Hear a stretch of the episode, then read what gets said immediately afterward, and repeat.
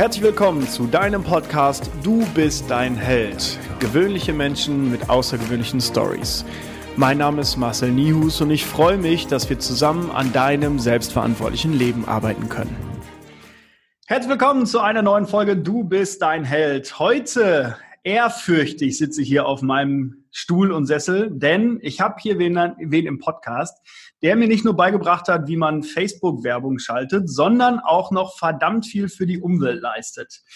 Patrick Köhler ist heute mein Gast. Ich fange mal vorne an. Patrick ist gelernter Industriekaufmann, hat dann 2010 angefangen, VWL zu studieren, war auch in China. Spannend ist, dass er nie wirklich Chinesisch gesprochen hat.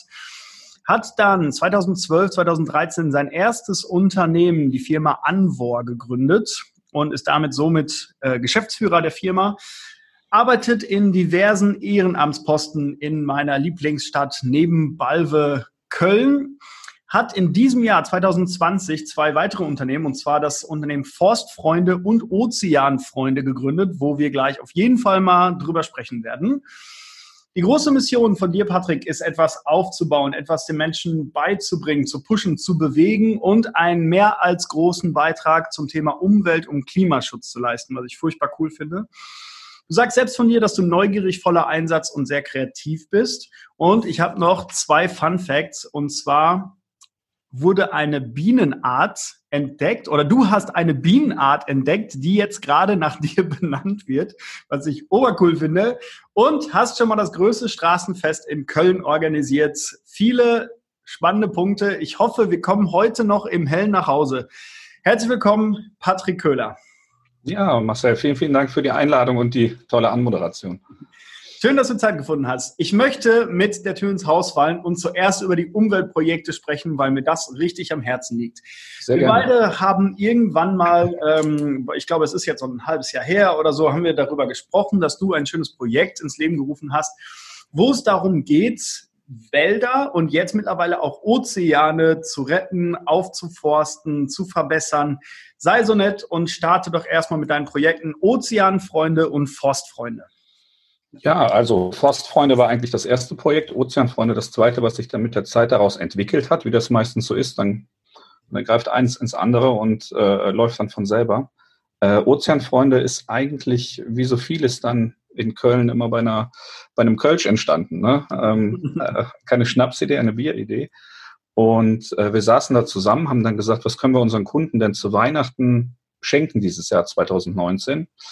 Und ähm, wollten dann so Forstprojekte unterstützen und dann den Kunden quasi so Zertifikate zukommen lassen. Haben das dann auch gemacht und haben dann festgestellt, dass es sehr, sehr intransparent. Äh, über die Zeit haben wir überhaupt keine Nachweise, gar nichts bekommen und äh, mal eine E-Mail über die Projekte, das war's. Mhm. So, dann haben wir gedacht, okay, können wir bestimmt besser. Wir haben ein paar gute äh, Kontakte in die Eifel, meine Eltern wohnen da. Und ähm, dann haben wir mal geschaut, ein paar Leute angesprochen und hatten dann relativ kurzfristig Bienenwiesen von einem Bauern, der gesagt hat, ich möchte auch was der Umwelt zurückgeben. Ich habe so viele Flächen, ähm, die könnt ihr haben. Die stelle ich euch zur Verfügung, pachtfrei. Äh, und ihr könnt dann damit, äh, könnt dann da Bienensaatgut ausstreuen und das Ganze dann schützen. Ja. Ähm, haben wir dann relativ zügig gemacht. Ähm, in die Zeit sind auch die großen Waldbrände in Australien dann gefallen.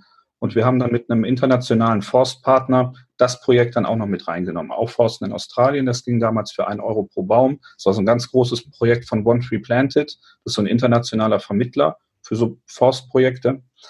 Ähm, bei dem wir aber dann auch nachher nicht mehr mitgemacht haben wegen der Transparenz. Also wir haben auch nachher nicht richtig erfahren, was mit den Sachen geschehen ist und haben es dann selber vor Ort versucht ähm, einzubringen. Mhm. Ähm, und diese beiden hatten wir dann, haben dann damit gestartet und das lief extrem gut. Ne? Dann kamen ein, zwei Presseartikel plötzlich darüber und dann hat das richtig Fahrt aufgenommen. Und äh, dann wusste ich, okay, die eine Bienenwiese wird nicht mehr reichen. Es waren 1000 Quadratmeter und wir haben immer zwei Quadratmeter pro Kunde äh, freigegeben. Ein paar haben auch dann 100 Quadratmeter gekauft mhm. und dann war äh, das Kontingent relativ schnell erschöpft. Ja. Dann habe ich äh, dann nochmal das Netzwerk angehauen über meine Eltern, auch ein paar äh, Bauern, auch im Bergischen Land, über ähm, eine Firma, für die wir arbeiten, Wandermut heißen, die machen so weltweit Expeditionen. Und äh, die kommen aus dem Bergischen und über die haben wir dann auch ein, zwei Kontakte bekommen. Und ähm, ja, dann gesprochen, geredet, telefoniert. Am Anfang sich das natürlich auch viel, viel einfacher vorgestellt, als es war. Ähm, da muss man natürlich auch Genehmigungen für bekommen. Man muss äh, Pacht bezahlen, man muss Grundstücke kaufen, äh, also den Amtsschemel einmal hoch und runter laufen quasi. Mhm. Ne?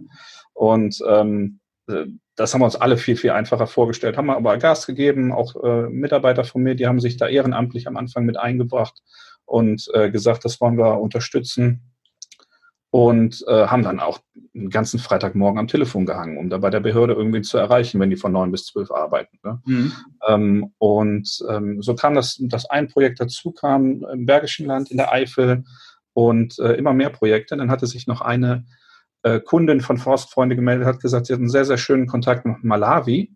Mhm. Musste ich erstmal googeln. Ne? Kann mhm. ich nur vom Namen her, habe ich gedacht, huh, so jetzt in West, Ost, Südafrika, keine Ahnung, ja. ähm, nachgeschaut und äh, dann gesehen, dass das erstmal eins der ärmsten Länder der Welt ist, aber vor allem auch eins der potenzialsreichsten Länder der Welt. Mhm. keine richtige Diktatur die letzten Jahrzehnte da, aber schon sehr, sehr starker Staat und äh, wenig Entwicklung stattgefunden.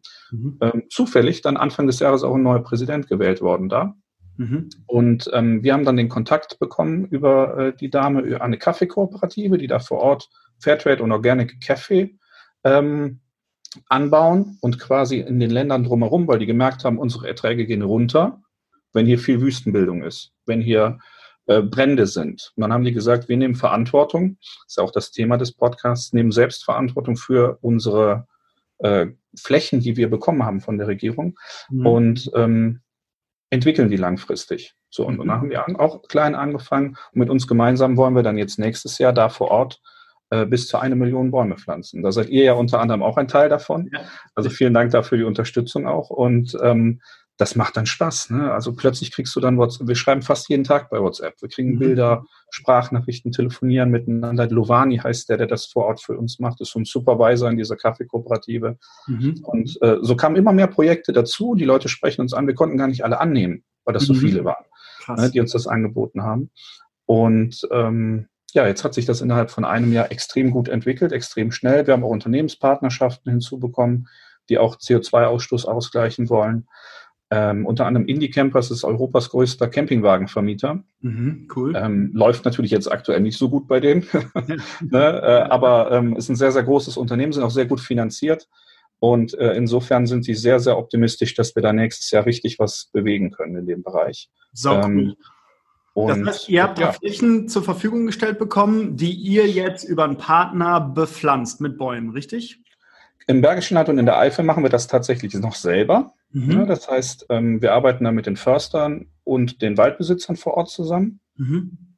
besorgen die Setzlinge, alles immer Sorten, die auch vor Ort heimisch sind, aber trotzdem klima- und schädlingsresistent sind. Das ist mhm. zum Beispiel mal ein Bergahorn oder sowas. Okay. Muss man sich auch mal reinfuchsen. Ne? Ja. Also ähm, und und äh, die überlassen wir denen oder machen das dann auch mal gemeinsam mit denen. Und jetzt wirst du lachen, dass den größten Part davon sind dann auch Pflanzungen, die Firmen machen, als Teambuilding-Maßnahmen und sowas. Ja. Ich vorher überhaupt nicht gedacht. Ja. ja. dann kam irgendwann ein Unternehmenskunde auf uns zu und sagte, hey, können wir nicht mal unsere 20 Mitarbeiter dahin schicken, dass die Bäume pflanzen? Voll geil. nachgedacht, 20 Schaufeln gekauft und äh, äh, die dann dahin geschickt. Ne? Und ähm, äh, da sind dann Bilder entstanden, die hätten die bei einer, äh, bei einer Rafting-Tour machen können, quasi. Ne? Also ja. das Geil. macht einem dann auch Spaß und, äh, und du siehst auch, dass das was bewegt, was du dann machst. Ne? Und das ist schon ziemlich cool ja. auf jeden Fall. Cool. Und im internationalen Umfeld machen wir das natürlich mit Partnern. Also wir fliegen jetzt nicht jede Woche in den Iran oder nach Malawi, ja. aber wollen natürlich auch vor Ort dann da vorbeischauen. Ja, cool. Das heißt, also ich weiß, wie es abläuft, aber vielleicht viele Zuhörer noch nicht. Wie läuft es jetzt zum Beispiel in Malawi ab? Das ist äh, das Land, wo wir monatlich was hinspenden. Wie äh, sieht das aus?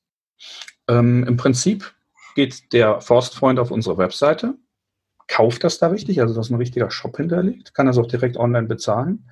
Ähm, und äh, dann geht das Ganze monatlich direkt an die Kollegen vor Ort. Wir haben ähm, versucht, das alles so transparent wie möglich für unsere Kunden und auch für Geschäftskunden zu machen. Wollen jetzt quartärlich einen Bericht rausbringen, dass man auch sieht, wie viel kommt am Ende auch wirklich da an. Mhm. Äh, und das ist der Großteil davon, weil wir versuchen, das Größte über CO2-Ausgleich ähm, von Unternehmenskunden zu regeln. mhm. und die direkten Investitionen in die Projekte dann fast zu 100 Prozent durchzugeben. Ähm, und ähm, dann geht das nach Malawi. Lovani hat dann mehrere Baumschulen, die er mit den, äh, mit den Schulen und mit den äh, Kirchen und mit den äh, Gemeinden da vor Ort äh, zusammen betreibt, mhm. die er auch schult in dem Ganzen, dass die ganzen auch Verantwortung lernen, mit der Natur umzugehen, weil das größte Problem in Malawi ist auch ähm, illegale Holzfällungen. Okay. Weil die Leute keinen kein Strom haben, die haben kein Gasnetz wie wir hier, ah, okay. Mhm. ne, sondern die gehen dann äh, dahin, fällen die Bäume und kochen damit, heizen damit etc. Und das hat ganz, ganz viel äh, Wälder da ähm, vernichtet quasi. Mhm. Und ähm, Lovani geht dann hin, äh, sagt der Baumschule, okay, wir haben jetzt Budget für x Bäume wieder. Mhm. Und dann werden die Setzlinge, die, das ist ja nichts anderes als, als, als ähm, Teile von anderen Bäumen, die abgeschnitten werden und nachgezüchtet werden quasi oder Samen. Ja. Und ähm, ja, und regelmäßig schicken wir dann unseren Forstfreunden alle die Fotos davon und dann sieht man so eine Batterie an, mhm. so keine Ahnung, tausend oder zehntausend kleinen Setzlingen, die dann so in Reihe und Glied wachsen. Ähm, die wachsen dann ein halbes, dreiviertel Jahr, werden dann eingepflanzt. Jetzt gerade aktuell warten die jetzt ein bisschen auf die Regenzeit, also nicht Regenzeit, aber auf den ersten großen Regen, damit die Böden ein bisschen durchnässt sind und dann geht's mhm. los. Dann wird gepflanzt und ein Jahr später guckt man sich das Ganze dann an habe ich dir, glaube ich, auch schon ein, zwei Fotos mal zukommen ja. lassen von denen, wie es von letztem Jahr aussieht. Und dann sind die Bäumchen plötzlich so groß wie die Leute. Ne? Also ich finde das so geil, ehrlich. Äh, das ist für mich ein Riesenspaß, wenn du mir dann irgendwie so Bilder schickst, wo dann so tausend Setzlinge sind und ich glaube, ein Teil davon gehört uns. Also wir haben einen Teil mitfinanziert. Genau, ja. Wie macht es dann so? Ähm, ich kriege Ende des Monats, glaube ich, immer ein, ähm, ein, Zertifikat hier. Du hast jetzt schon x Bäume äh, gepflanzt oder dein Unternehmen hat. Ich finde es so geil. Also ich freue mich dann wirklich, wenn das Zertifikat kommt und ich weiß ja, was wir monatlich pflanzen, aber ich weiß dann, okay, geil, das addiert sich halt und das wird dann immer mehr. Und ich freue genau, mich, wir hatten das, wenn, wenn, wir das mal irgendwann besuchen können, so unseren eigenen Wald, so, ne? Absolut, auf jeden Fall. Ähm, wir hatten es ja bei euch, glaube ich, auch so gemacht, dass auch die Mitglieder von eurem äh, Fitnessstudio, genau, Gesundheitsstudio, ja. äh, sich beteiligen können. Und das haben auch einige dann genutzt, die Möglichkeiten. Das fand ich natürlich auch super, dass ja. die Leute dann gesagt haben, okay, wir unterstützen das. Und ähm, dann sind es jetzt insgesamt, glaube ich, jetzt innerhalb von drei Monaten oder wie viel haben wir das jetzt gemacht? Ja, sind es, sind ähm, Monat, ja. sind jetzt weit über 100 Stück schon gekommen, ne? auf jeden Fall. Ich finde es so geil. Ich, also ich finde, ich, ich bin da völlig von begeistert. Äh, zweite Thema, Ozeanfreunde. Wir haben, wir haben uns jetzt schon wieder verpreppert hier. Ozeanfreunde, nächstes oh, Projekt. Ein Highlight. Du, du, merkst, du merkst ja, wenn, du merkst ja, dann brennt man auch dafür und macht, das macht richtig Spaß und dann ja, kannst du da stundenlang drüber quatschen. Ne? Ja. Ähm, Ozeanfreunde ist eigentlich dann direkt aus Forstfreunde entstanden. Ähm, auf dem Weg haben wir, wie gesagt, mit vielen Unternehmen äh, zusammengearbeitet und die haben gesagt, wir würden gerne mit euch Projekte machen für unsere Kunden, würden gerne was ausgleichen, würden gerne pro Produkt ähm, äh, was pflanzen. Und ähm, mit einem Unternehmen arbeiten wir jetzt zusammen, das ist Everdrop. Die, die haben sich auf die Fahne geschrieben, sehr, sehr großes Unternehmen, Startup, die haben sich auf die Fahne geschrieben, Plastik zu vermeiden im äh, Geschirrmittel, äh, Spülmittel, Waschmittelsektor. Mhm. Und äh, die ersetzen quasi das äh, Ganze durch kleine Tab Tabletten, die mhm. in eine Flasche geworfen werden, mit Wasser aufgelöst werden. Und äh, dadurch sparst du Tausende von äh, Plastikflaschen für dein, weil wenn man mal unter das Bad guckt, mal unter die Spüle guckt, ja. äh, wie viel da drin steht und du könntest das durch äh, sechs Tabletten ersetzen. Ne, das ist schon mal ein großer Unterschied. Ja. Und mit denen haben wir dann das quasi entwickelt äh, das erste Projekt, was wir jetzt groß machen. Ein paar, kleine, ein paar normale Kunden von Forstfreunde haben natürlich auch schon was da ausgeglichen. Und ähm, mit denen machen wir jetzt das erste größere Projekt. Das startet witzigerweise am Montag, den, lass mich kurz in den Kalender schauen, am Montag, den 23., also nächste Woche Montag. Mhm. Ähm, und ähm, da werden wir dann für jedes Starter-Set, was die verkaufen, und das werden fünfstellige Zahlen wahrscheinlich sein, ähm, dann äh, zehn Flaschen, äh, Flaschen Plastik aus dem Meer fischen. Geil. So, fragen sich natürlich jetzt alle, wie funktioniert das? Ne? Mhm. Ähm, haben wir auch lange gesucht und geguckt, wie machen wir das am besten. Und ein Kunde von mir, der hat einen Fischladen. Mhm. Und da habe ich gesagt, hör mal, hast du nicht irgendeinen Kontakt zu Fischern? Und sagt er, ja klar, ich habe eigene Fischer äh, an der Nordsee, die für mich quasi frisch die, den Fisch liefern, mhm. weil er sonst gar nicht konkurrenzfähig wäre mit Deutsche See, mit diesen riesen Fischerflotte. Mhm. Ja. Und ähm, ja, dann hat der uns den Kontakt vermittelt. Die arbeiten sowieso am Nachmittag nicht, weil die bestimmte Fangquoten einhalten müssen, wegen Naturschutz, äh, mhm. Bestandsschutz. Und ähm, haben dann gesagt, ja klar, wir könnten nachmittags rausfahren und an, an, an der Küste entlangfahren und da das Plastik einsammeln. Das und dann habe ich am Telefonat gedacht, okay, ja geil, äh, testen wir das mal. Da mussten wir natürlich noch eine Möglichkeit finden, wie die das einsammeln können. Da gibt es in, äh, in Frankreich eine Firma, die stellen sowas wie die Ocean Cleanup in klein vor, äh, her. Ocean Cleanup hat ja so eine große, so eine riesengroße Barke, die hinter einem Schiff hergezogen wird ja. und das dann alles sammelt. Und wir machen das quasi im Kleinen, das ist drei Meter breit. Kann man auf der Webseite von Ozeanfreunde auch schön sehen, haben wir so eine Darstellung äh, eingebaut. Und damit sammeln die dann das Plastik. Und wir haben einen Test gemacht und die haben an einem Nachmittag 70 Kilogramm rausgeholt. Krass. Und äh, das fand ich schon heftig, wenn man denkt ja erstmal Nordsee, die Ecke, ja. die ist jetzt nicht so, weil wenn wir mal in Entwicklungsländer schauen, da ist natürlich katastrophal vor den Küsten, ne? ja. weil die auch keine, keine Müllwirtschaft oder ähnliches haben, Recyclingkreisläufe wie wir hier. Und ähm, trotzdem war hier so viel Plastik, ist natürlich auch anderer Müll mit drin gewesen. Ne? Aber 70 Kilogramm an einem Nachmittag und das fand ich schon heftig. Und daraus ist jetzt quasi die ganze Palette entstanden. Mega geil. Also ganz großen Respekt an alle Zuhörer. Bitte schaut unbedingt auf den Seiten, also forstfreunde.de, ozeanfreunde.de. Genau, äh, danke. Bei Forstfreunde gibt es einen Code äh, mit MN Fitness. Das, wir packen das alles hier unten rein. Dann könnt ihr quasi mhm. unseren Wald mit unterstützen. Bäume gibt es ab einem Euro. Ozeanfreunde, was, was muss man da spenden? Ähm, ab, bei Ozeanfreunde kannst du im Prinzip auch so viel spenden, wie du möchtest. Ne? Also wir haben verschiedene Projekte, da geht es ab 5 Euro los. Okay, ja, mega. Also absolute Empfehlung, schaut mal da rein. So, jetzt haben wir ganz viel Werbung gemacht für die Projekte, aber ich finde es cool, weil es halt einfach für einen guten Zweck ist. Lass uns mal jetzt zu dir kommen. So, yes. also du bist gelernter Industriekaufmann, so ein typischer Standardberuf, hast dann noch Standard VWL studiert und dann ist es irgendwann passiert, dass du dich selbstständig gemacht hast und jetzt Geschäftsführer eines Unternehmens bist.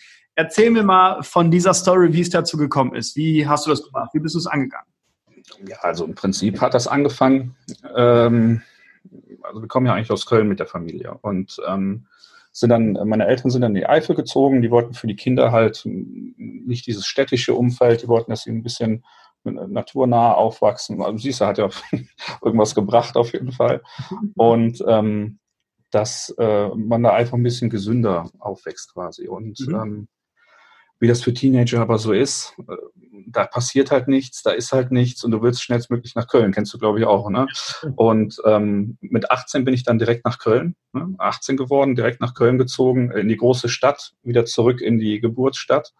Ähm, und ähm, hatte mich vorher dann auf diverse Sachen beworben, Studium, habe mir überlegt, mich damals schon selbstständig zu machen, Webseiten gebaut und so habe ich immer schon ab seit ich, seit ich, seit ich 13, 14 bin, mal für den Tennisverein, dies, das. Und das war damals ja noch kein richtiger Beruf. Ja. Ne, so 2004 oder was, da war das noch kein, kein Geschäftsmodell quasi. Mhm. Und ähm, das, damit habe ich quasi angefangen. Hatte mir schon überlegt, mich selbstständig zu machen, aber dann, dann kommt natürlich so der Großvater. Mhm. Ne? So jahrelang, äh, hat auch ein eigenes Unternehmen gehabt, aber sehr, sehr strukturiert und, und, und mhm. traditionell konservativ und hat gesagt, nee, Jung, du musst erstmal eine Ausbildung machen. Mhm. und ähm, ich bin ja auch jemand, der, der eigentlich eher Verantwortung für sich selbst äh, übernehmen möchte und, und, und äh, so, so nach seiner Fasson leben will. Und das hat mir natürlich total nicht gepasst. Ne? Äh, dann war das auch noch so in so festen Stücken. Hier kommen, ich kenne da wen bei der Rheinenergie, mach das mhm. doch mal da. Ja. Also, und dann ja, bei Rheinenergie untergekommen tatsächlich, ne? weil da sagst du ja noch nichts. Ähm, irgendwo hat er natürlich auch recht gehabt. Ne? Im Nachhinein hat mir das sehr viel gebracht, aber das erkennst du natürlich in dem Moment noch nicht. Ne? Ja. Weil äh, alle meine Freunde, die haben direkt studiert. Ne? Teilweise mhm. studieren die noch bis heute. Ähm, oh, da kenne ich das. Und, äh, und ähm, äh, Ausbildung da gemacht. Äh, witzigerweise, ganz witziges äh, Seitenstory. Während der Ausbildung noch zur Bundeswehr gezogen worden. Mhm. Ähm, das äh, konnte ich aber natürlich nicht antreten. Und äh, dann haben die Feldjäger nach mir gesucht bei der Rheinenergie. Ja, ja. Und äh, dann musste ich tatsächlich, dann galt ich, galt ich so, so, so ein paar Tage galt ich als fahnenflüchtig. Äh, obwohl ich da überhaupt nichts äh, gemacht habe, sondern gesagt habe, ich kann den Dienst nicht antreten, ich muss arbeiten. Ne? Mhm. Und äh, dann musste ich da hinfahren nach Rothenburg in Süddeutschland und musste mich dann offiziell ausmustern lassen. Ne? Und äh, das war schon geil. Habe jetzt auch eine Wehrdienstzeitbescheinigung. Ich glaube über den Grundwehrdienst komplett, obwohl ich äh, im Prinzip nur mal kurz nach Rotenburg gefahren bin, ne? ähm, weil der danach ausgesetzt wurde im nächsten Jahr. Das heißt, ich wurde nie wieder eingezogen. Und ähm, ja, Ausbildung durchgemacht, aber am Tag der mündlichen Prüfung gekündigt. Mhm. Weil ich gesagt habe, in diesem Hamsterrad, nee, geht nicht. Ne? Äh, am Tag der mündlichen Prüfung gekündigt. Prüfung? Ja, klar, natürlich. äh, aber am Tag der mündlichen Prüfung habe ich gesagt, so jetzt ist gut. Ja. Habe ich meinen Soll erfüllt. Äh, jetzt will ich irgendwie mein Leben selber irgendwie gestalten. Ja. Ähm, und ähm, dann habe ich mir erstmal ein, zwei Monate, ich hatte eine eigene Wohnung, da hat er natürlich in der Ausbildung auch was gespart, weil Rheinländer hast du ganz gut verdient, mhm. ähm, auch als Azubi. Und ähm, dann hast du überlegt, was machst du denn jetzt? Ne?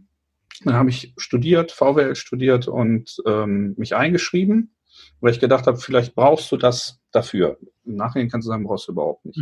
ne?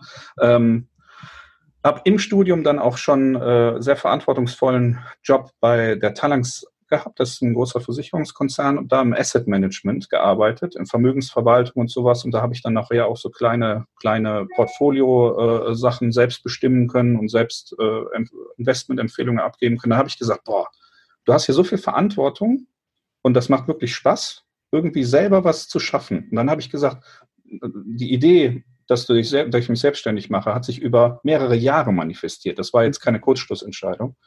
Ähm, ja, und im Prinzip habe ich mich dann im Studium noch selbstständig gemacht, habe das Studium aber noch abgeschlossen, natürlich mit ein, zwei Semestern Verzögerung, ja, ähm, aber äh, mich dann selbstständig gemacht und dann erstmal Klinken geputzt ne, am Anfang.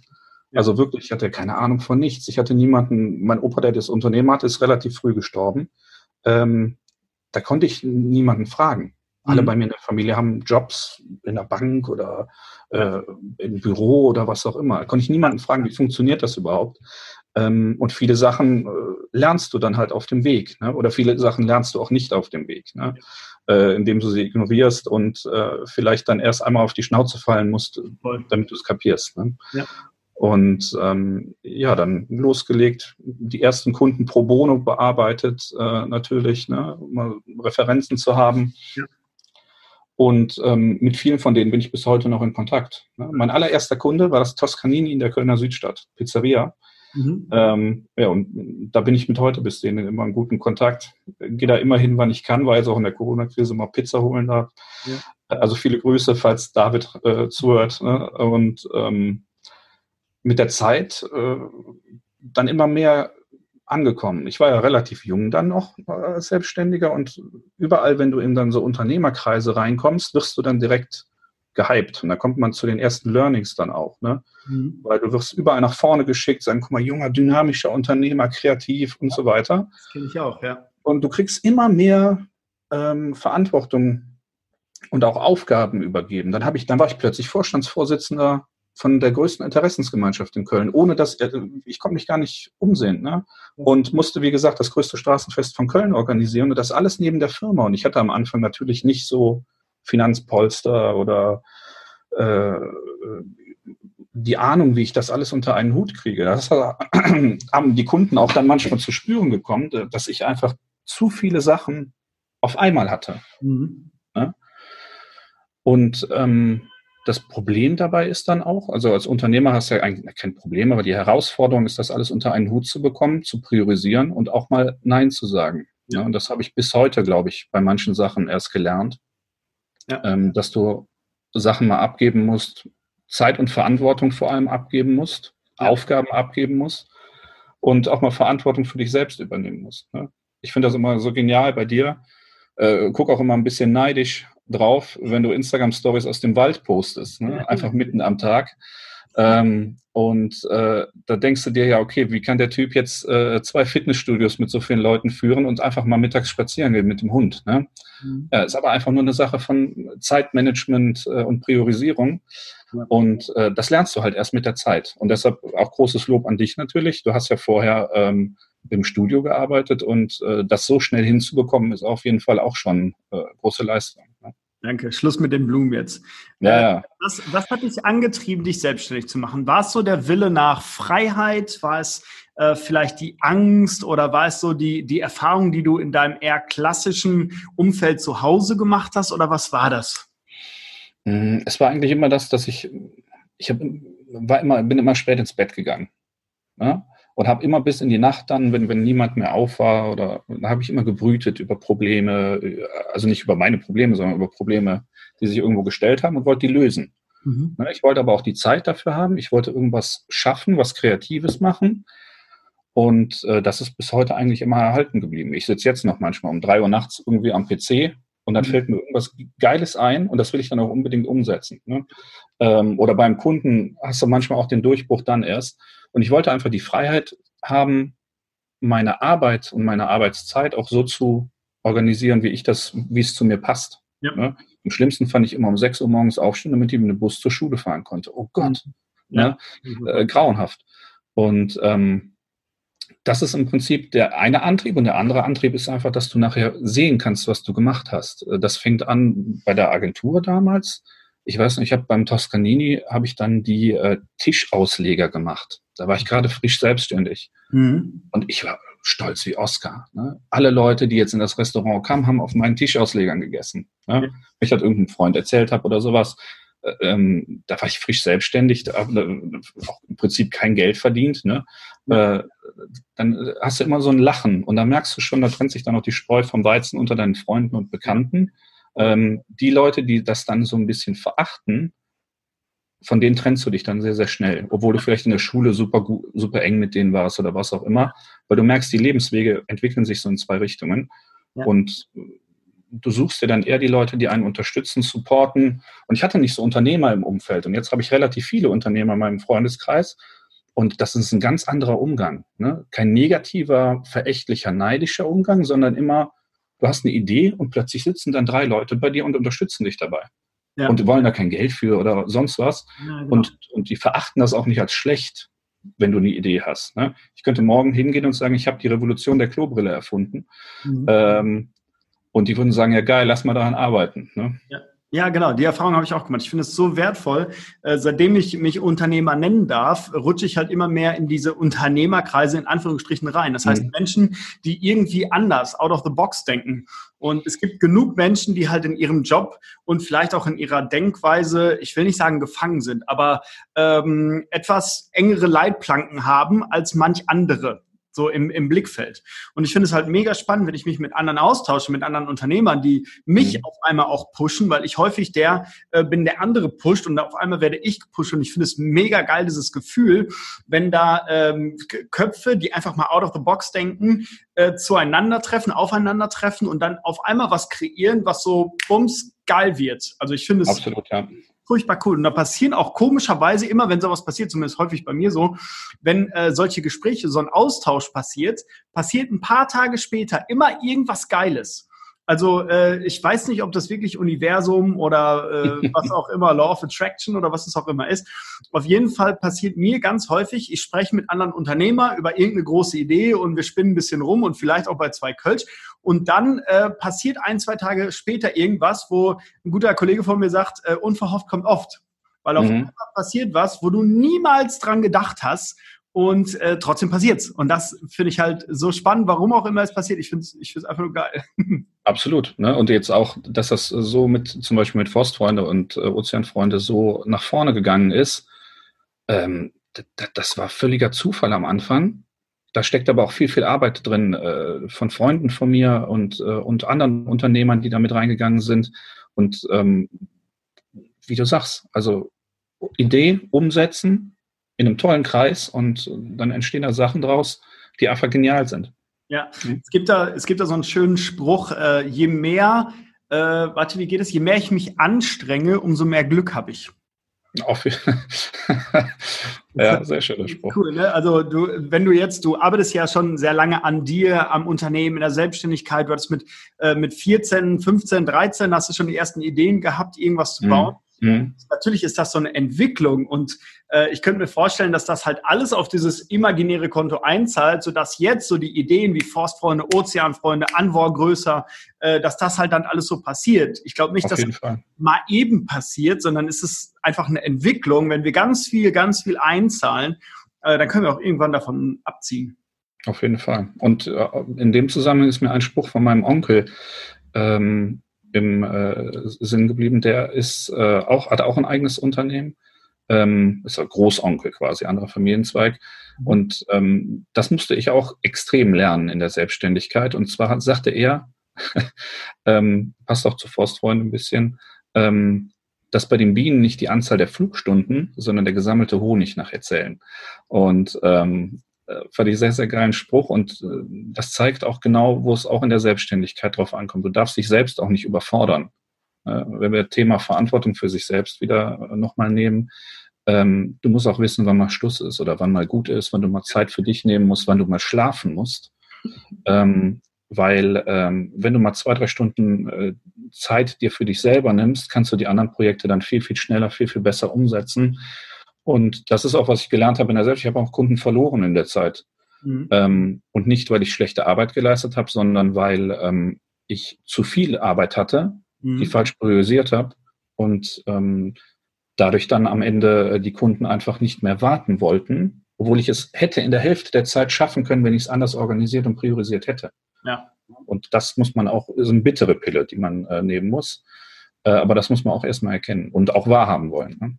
Ja, absolut. Vor allem das ganze Reflektieren finde ich dann sehr wichtig. Also, Auf das Fall. passiert ist, äh, das ist ja okay, dass es passiert. Es ist vielleicht scheiße für den Moment und so weiter. Nur wenn du diesen Fehler jetzt nochmal, vielleicht sogar ein drittes Mal machst, dann wäre es doof. Genau, und da kommen wir nämlich zu dem nächsten, du hattest mir im Vorhinein auch gesagt, was für Learnings äh, im Vorgespräch quasi, ja. was für Learnings man da rauszieht. Das wäre ein Learning. Anderes Learning ist mehr zu kommunizieren bei dem Ganzen. Ja, Kommunikation ist auch ein Ding. Ich war immer ein Freiheitsliebender, aber auch immer ein Einzelgänger, weil ich immer alles alleine schaffen wollte und, und mhm. alleine was aufbauen wollte. Äh, nach Köln gezogen bin, alleine gewohnt habe. Ich wollte keine WG haben oder ähnliches. Ich wollte immer mein eigenes Ding durchziehen. Mhm. Ähm, habe ich auch in vielen Teilen gemacht. Aber du musst auch lernen, auf der, mit der Zeit mit anderen zu kommunizieren darüber, ne? auch über Probleme, Herausforderungen zu kommunizieren und nicht nur über die Erfolge. Und das willst du dir am Anfang als Unternehmer auch nicht eingestehen. Nachher ist es einfacher, wenn du sagst, boah, guck mal, ich habe diese Woche so und so viele äh, Projekte durchgeballert, ich habe hier äh, 100.000 Bäume gepflanzt und sowas. Ja. Das haust du dann natürlich gerne mal raus. Aber ähm, Schattenseiten des Unternehmertums werden auch oft viel zu selten beleuchtet, weil die auch dann so ein bisschen verteufelt werden. Viele sagen dann, wenn, wenn, wenn, wenn mal jemand insolvent geht oder sowas, ist der sofort verächtet und ähnliches. Mhm. Aber du weißt ja gar nicht, was dahinter steckt. Ne? Vielleicht familiär, vielleicht Krankheit, vielleicht ja. irgendwas bei ihm passiert. Und ähm, ich finde, den Menschen sollte man dann immer eine zweite Chance geben. Problem ist, die Menschen kommunizieren halt sehr, sehr selten. Bei mir ist es jetzt noch nicht zur Insolvenz gekommen, zum Glück. Ja. Ja.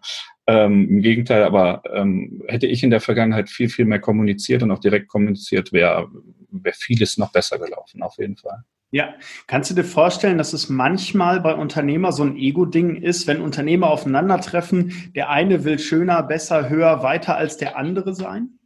Hm, ich glaube, anfangs ja. Mit der Zeit hat man da mehr Routine. Mhm. Ne? Also ich, am Anfang hatte ich auch immer die Angst, dass die Leute mir die Ideen abschauen wollen oder, mhm.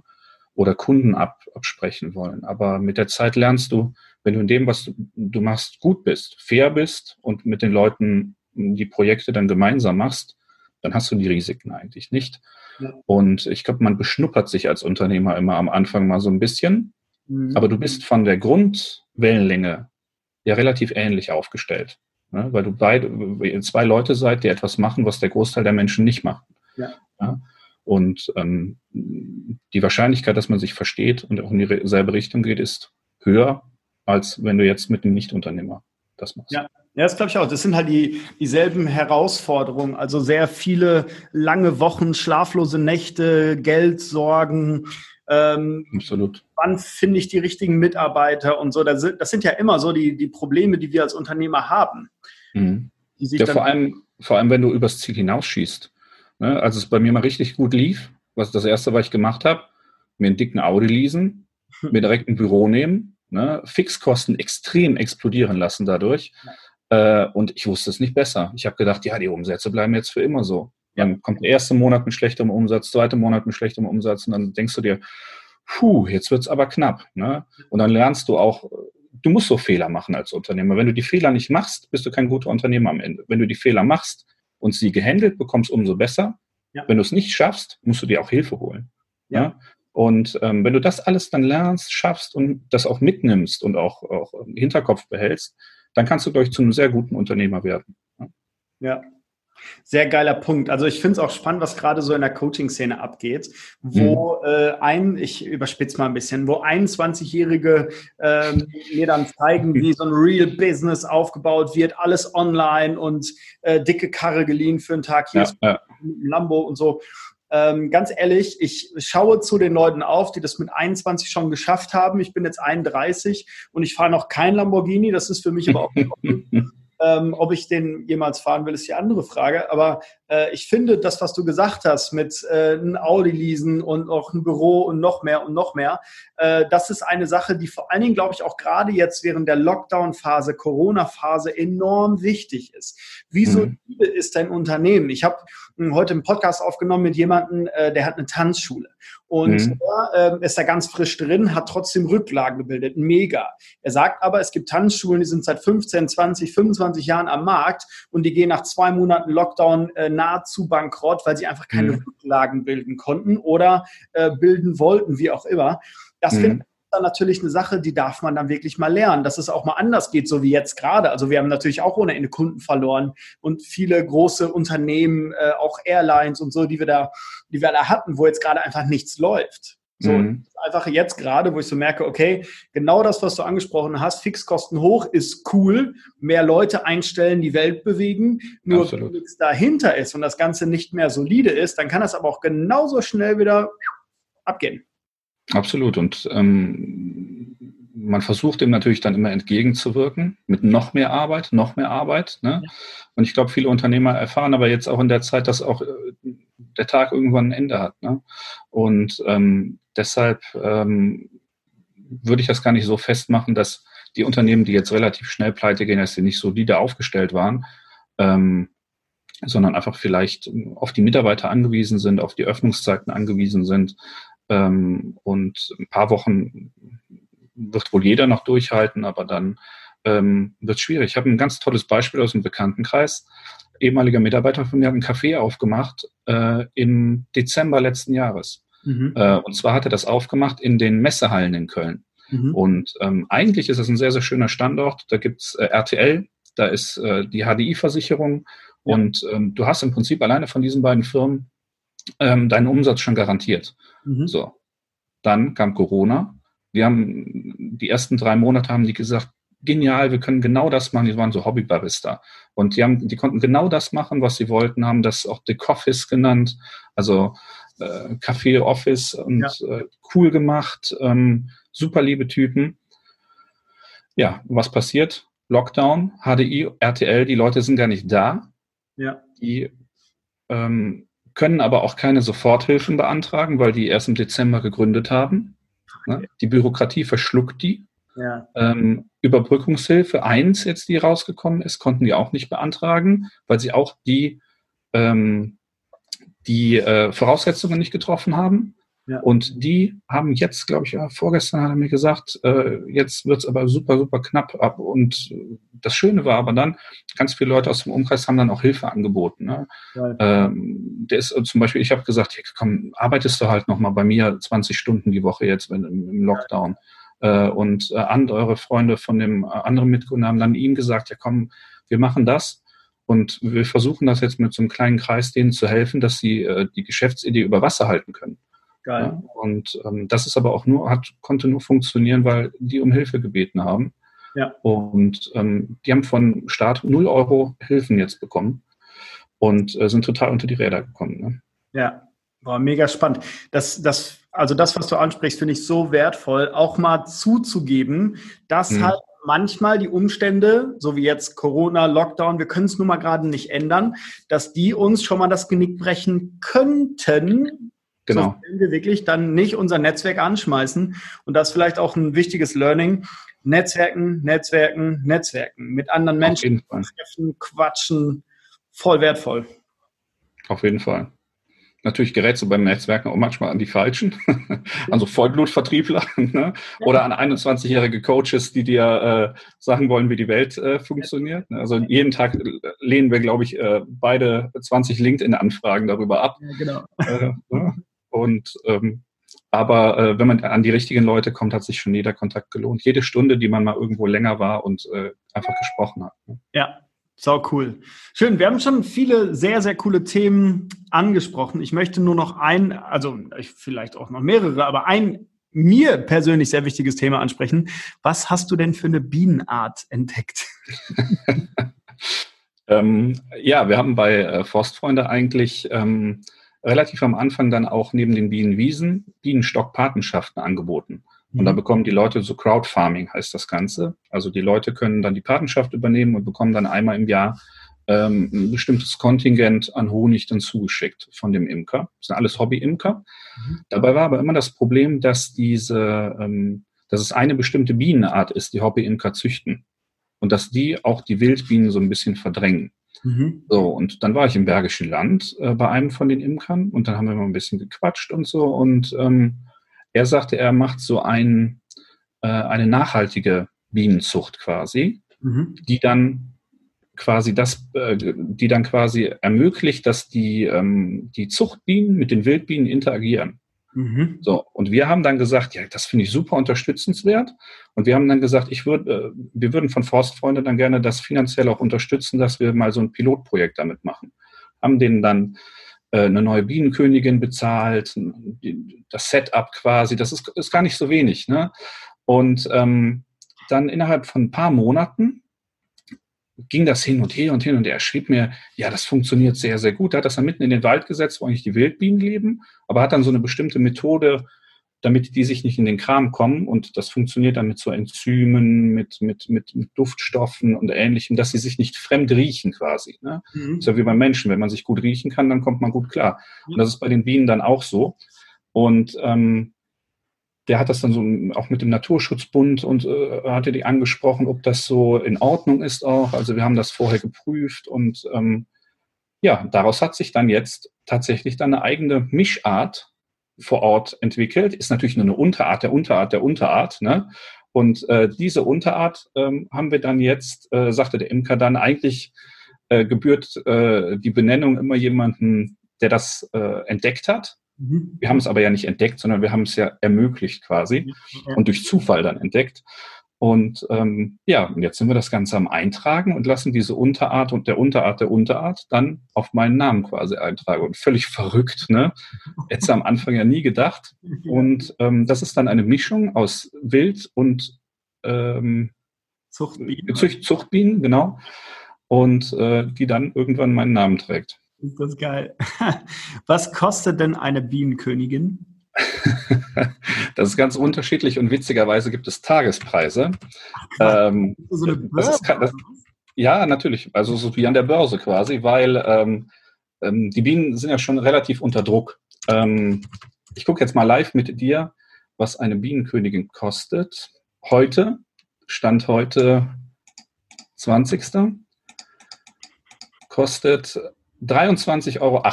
Eine unbegattete Bienenkönigin, genau. Und du musst natürlich gucken, dass das auch immer ähm, aus, aus einer guten Zucht kommt, aus, aus vernünftigen Verhältnissen, weil es mhm. gibt auch gerade in, ähm, aus Osteuropa gibt es da sehr, sehr unreglementierte äh, äh, Bienenzuchten, die dann in mhm. Deutschland verkauft werden, so unter der Hand, und die gibt es dann für drei, vier, fünf Euro. Mhm. Und die äh, Völker sterben dann aber schnell, relativ schnell ab, weil die nicht ähm, so widerstandsfähig sind gegen diese Milbe. Die Varroa-Milbe, das ist so ein Schädling, die die ganze Bienenvölker ausrottet quasi. Ne?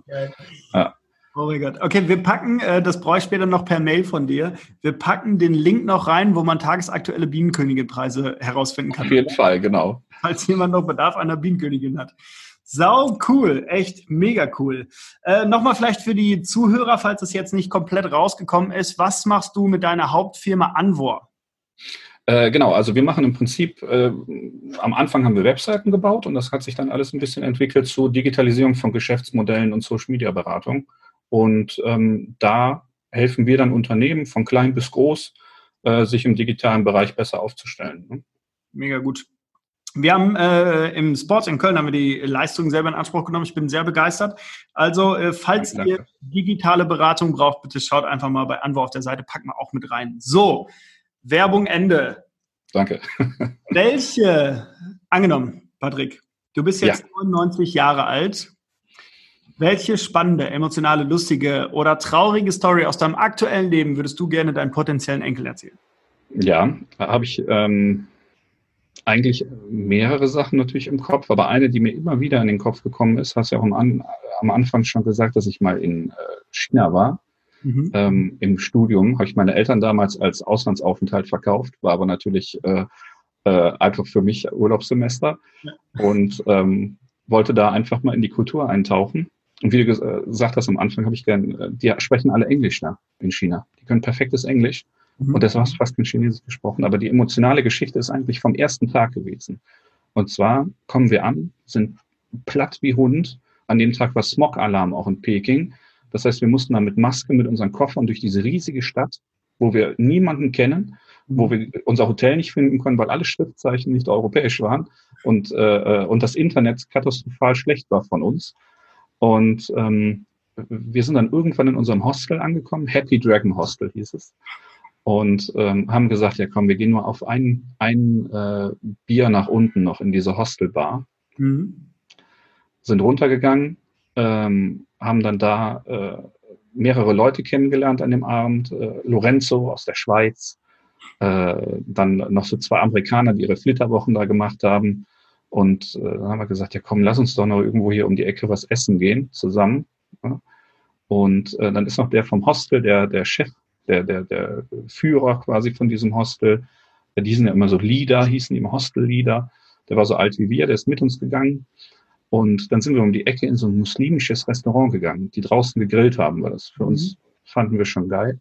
Und sind reingegangen, da waren dann da, und um das ein bisschen abzukürzen, waren da äh, Chinesen, die in Deutschland studiert hatten, Architektur. Und die haben das dann gehört, dass wir Deutsch sprechen und ähm, haben dann äh, gesagt, ja, lass uns doch äh, äh, zusammensetzen, ein bisschen gegessen. Abends sind wir dann weitergezogen. Wir wollten eigentlich ins Bett und ähm, sind dann ähm, da ein bisschen in die Stadt gefahren und da gab es dann eine alte ursprüngliche Ecke, wo eine wo so ein Rundweg war, wo es ganz hoch ging. Das war einer der ersten Wolkenkratzer in Peking.